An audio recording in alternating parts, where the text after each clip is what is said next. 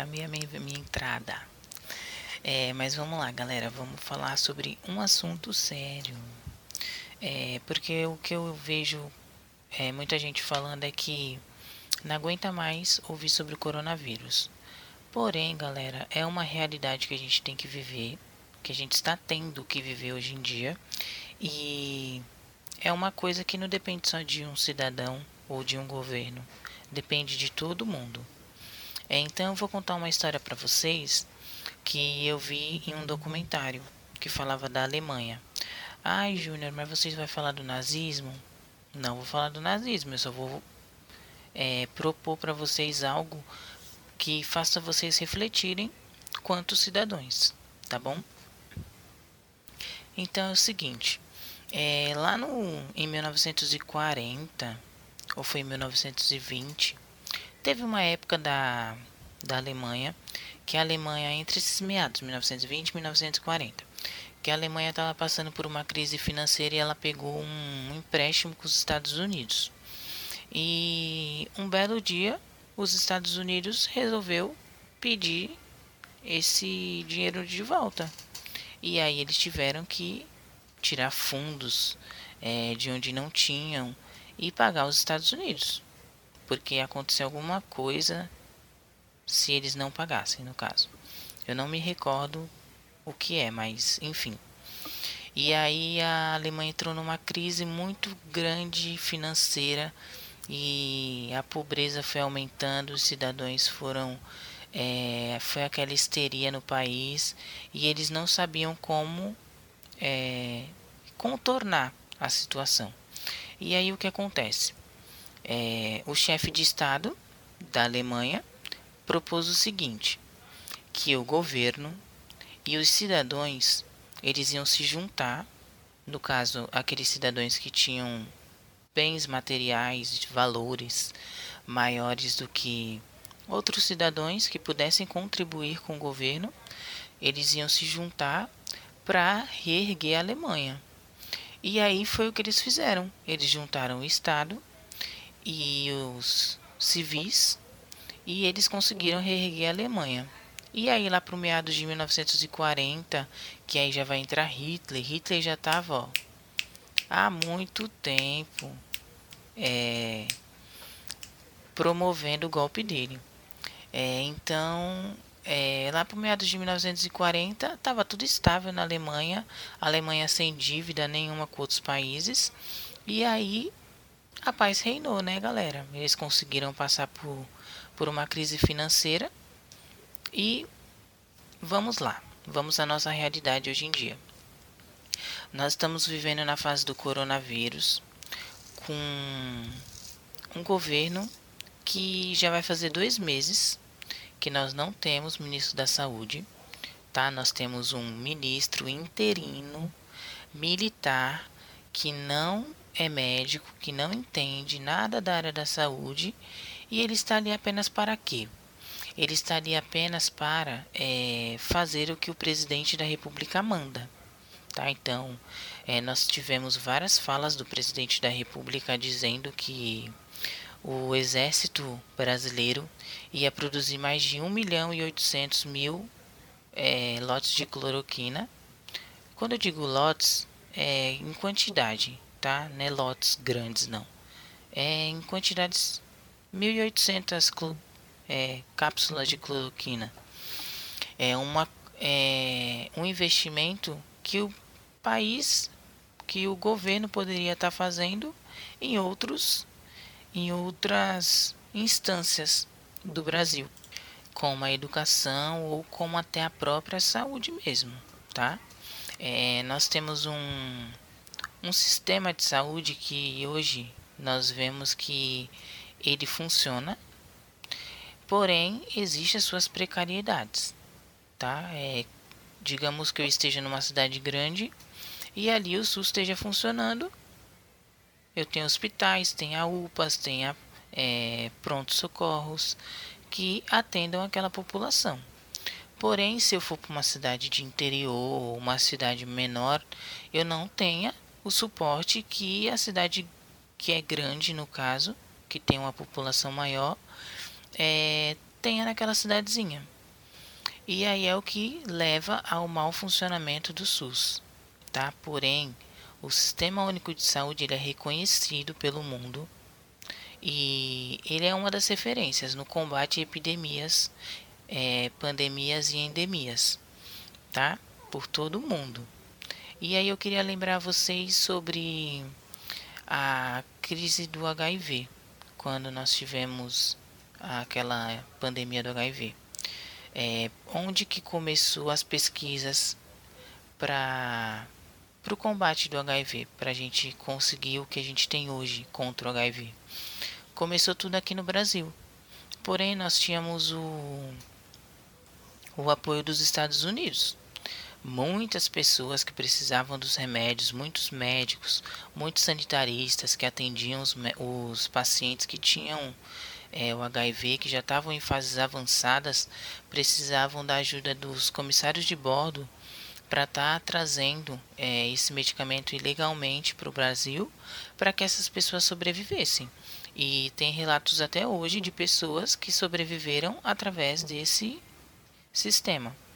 E aí o que nós podemos ver é que é, cidadãos se ajudam, né? Você vê um médico ele quebra, não é que ele quebra um protocolo, mas assim, ele vai lá e receita o medicamento para um paciente que não tem aqui no Brasil. E aí esse paciente, ele o médico vai e fala para ele, ó, eu conheço fulano de tal que traz. Isso é um tráfico? Sim, é um tráfico. Porém, gente, eles estão se ajudando. Eles estão querendo um bem para o outro, uma coisa que o governo não está fazendo. É, todos nós sabemos que o uso da cloroquina ele tem mais efeitos adversos do que efeitos é, benéficos, tá? Eu não vou entrar em, em adentros do porquê, tá? Até porque não é domínio meu, mas é o que eu vejo em pesquisas, o que eu vejo em reportagens de televisões e porém o nosso governo ele está persistindo em manter o uso da cloroquina para o combate do coronavírus. Porém, os nossos cientistas, graças a Deus e graças ao que você acredite, eles não desistiram do Brasil ainda. E ainda estão fazendo as pesquisas para a gente ter uma vacina em breve para o combate do coronavírus né, a nível mundial. E aí o que isso impacta na nossa sociedade?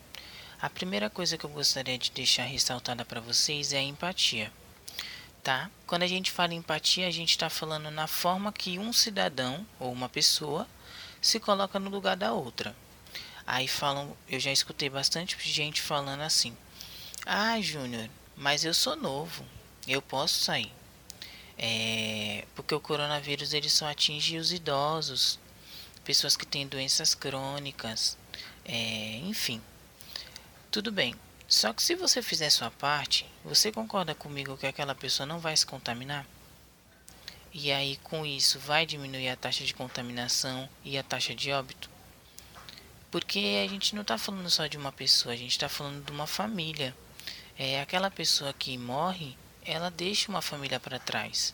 E querendo ou não, é, deixa uma dor que é insatisfa é, você não consegue substituir por nada de tão querida que aquela pessoa possa ser.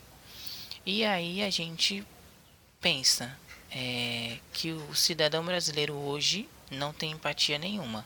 Eu vou trazer um caso para vocês que aconteceu aqui no Guarujá, na Baixada Santista, há anos atrás, e vou comparar com, com um caso que aconteceu esses dias. É, vocês lembram da Fabiana Maria de Jesus, é, que foi morta aqui no Guarujá?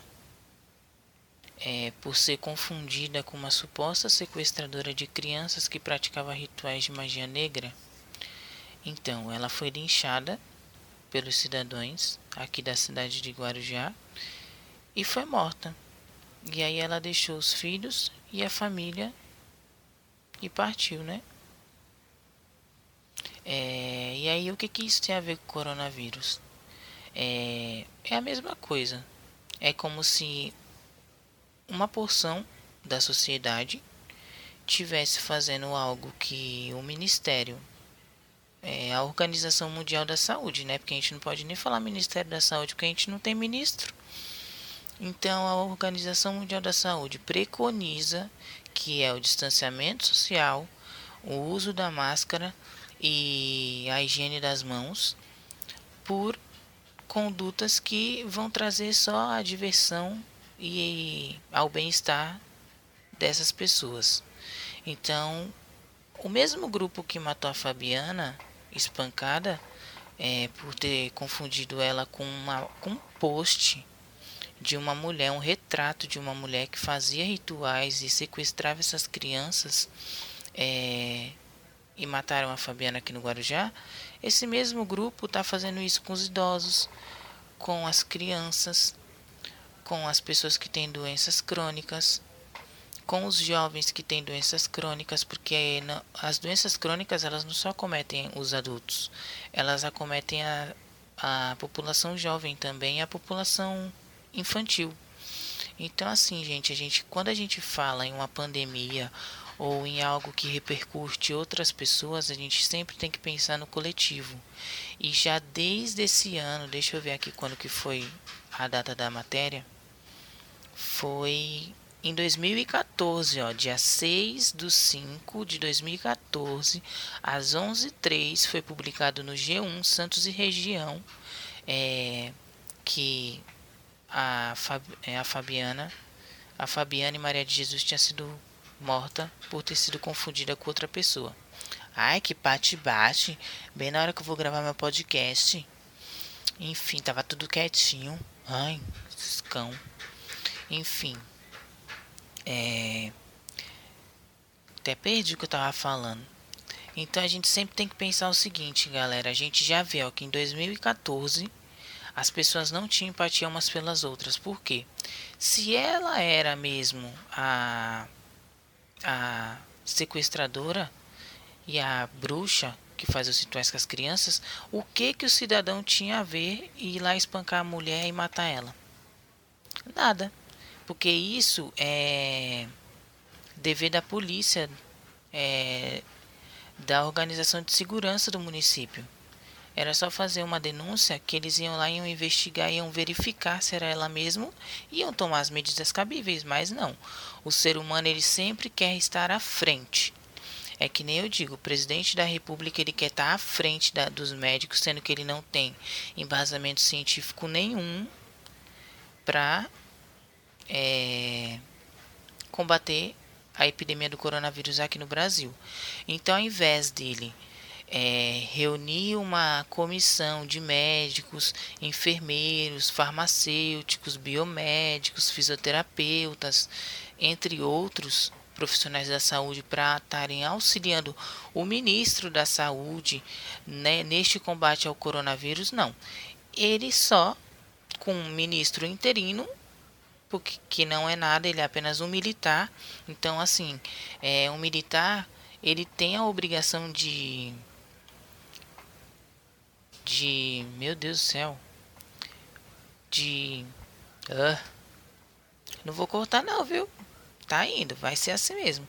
Ele tem o dever de seguir o que o presidente da República tá falando para ele. Então, se ele falar assim: olha, pega aquela latinha do chão ali que eu que derrubei. É antiético, mas vai lá e pegue. Ele tem que ir lá e pegar. Então, tudo que está acontecendo no Brasil é, em relação ao combate do coronavírus é por conta do presidente da República. E ele já deixou bem claro que municípios e governos, que são os governadores dos, dos estados, que vão responder pelas mortes, pelas, pelos é, números de, infec de infectados. Meu amor, não é assim que funciona.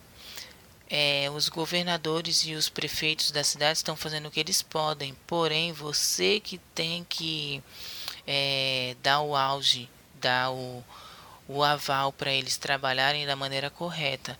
Eu sei que tem municípios e governos que não estão nem aí para para a vida do cidadão, que nem teve um prefeito de uma cidade que falou que morra quem morrer, ele vai abrir o comércio. E aí ele abriu.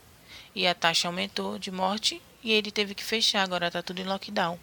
É bom? É bom. Sabe por quê? Porque quebra a Constituição, o direito do cidadão de ir e vir. Porque se você não respeita a Constituição, você não respeita o país em que você vive, você não é um democrata. Tá bom? Já começa por aí.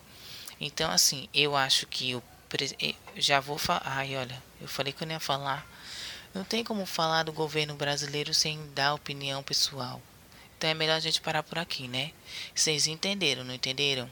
Gente, tenham empatia pelas pessoas. Porque só quando acontece com a gente que a gente dá valor às pessoas. Então não esperem acontecer com vocês, tá? Não esperem um familiar de vocês morrer pro coronavírus, pro Covid-19, para que vocês é, comecem a tomarem as medidas. É ruim ficar dentro de casa? É ruim. É ruim você ter que sair na rua usando uma máscara e ficar um metro de distância de outra pessoa? É horrível. Mas galera, vamos ter um pouquinho de consciência, tá bom? É, eu queria falar de coisa boa nesse podcast, mas não, não dá pra gente falar, tá bom? Eu vou trazer um assunto menos impactante na, no próximo Caixinha News, é, porque infelizmente eu perco as estribeiras quando eu tenho que falar da área da saúde e do governo brasileiro, tá? Mas infelizmente vocês têm que saber que vocês têm direito a muita coisa. A Constituição Federal ela tá aí é, para dar os direitos dos cidadãos e darem os deveres dos cidadãos tá? Então, galera, nada disso que o governo está fazendo é obrigação, é por obrigação. Eles têm que fazer, é obrigação deles, tá? Não é caixinha que eles estão dando para vocês, não. Tudo bem? Vocês têm direito de muito mais e infelizmente as pessoas não procuram se informar. Tá bom? Então é como dizem, né? Já diziam os filósofos, os antigos estudiosos, um país que é bem educado, ele é bem desenvolvido. Então já está aí a China, Japão, os países europeus, super desenvolvidos. Até os países da América, eu acho que tem países desenvolvidos. Por quê? Porque eles investem em educação, coisa que o Brasil não faz, nem numa época de pandemia. Tá bom? Então fica aqui o meu muito obrigada. Eu espero que vocês tenham gostado. Me perdoem se eu falei algo que vá contra é, ao ver de vocês, mas é a realidade, tá, galera? Então, pensem nas outras pessoas. Beijo no coração de vocês e boa semana, tá? Segunda-feira tem a nossa leitura, viu? Faça amor, não faça jogo. Continuação. Beijão.